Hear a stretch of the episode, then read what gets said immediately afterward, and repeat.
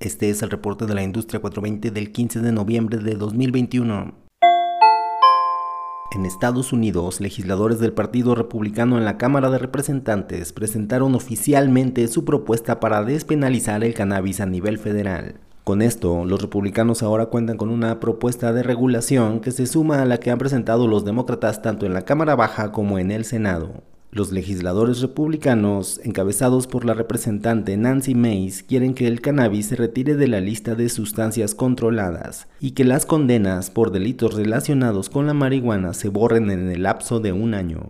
Esta propuesta incluye un impuesto federal del 3% a las ventas de cannabis, que sean los estados quienes hagan las regulaciones y que se le dé a la planta un trato similar al que tienen el alcohol y el tabaco. Se cree que el próximo año alguna de las propuestas de legalización que hay en el Congreso estadounidense podría tener éxito. El Consejo de Cannabis de Estados Unidos lanzó la campaña Cannabis in Common, que busca presionar a los legisladores para que voten a favor de la legislación del cannabis.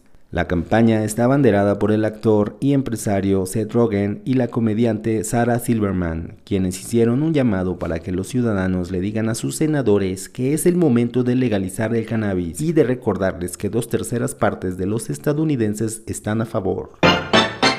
En México, el Senado de la República se prepara para la discusión del dictamen de la Ley Federal para la Regulación del Cannabis. Los líderes de Morena en el Senado esperan que la regulación sea aprobada por el Pleno de la Cámara Alta antes de que termine el periodo ordinario de sesiones, el cual concluye el próximo 15 de diciembre.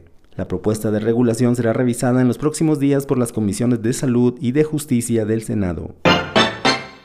Uruguay fue el primer país del mundo en legalizar el uso adulto del cannabis a nivel nacional en 2013, pero en el país sudamericano no está permitida la venta de cannabis a los turistas. Esto podría cambiar pronto porque algunos funcionarios del gobierno uruguayo están impulsando una reforma para que los turistas puedan comprar cannabis de uso adulto en las farmacias autorizadas. Aunque esto no incluirá una estrategia para atraer al turismo canábico.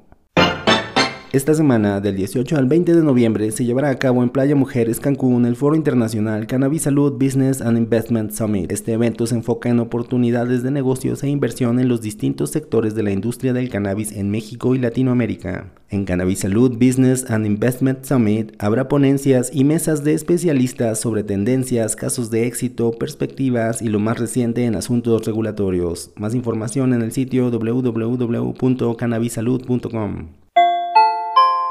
Escucha el reporte de la industria 420 todos los lunes en las diferentes plataformas de podcasts. Encuentra información sobre la cadena de valor del cannabis en el mundo en el sitio industria420.com.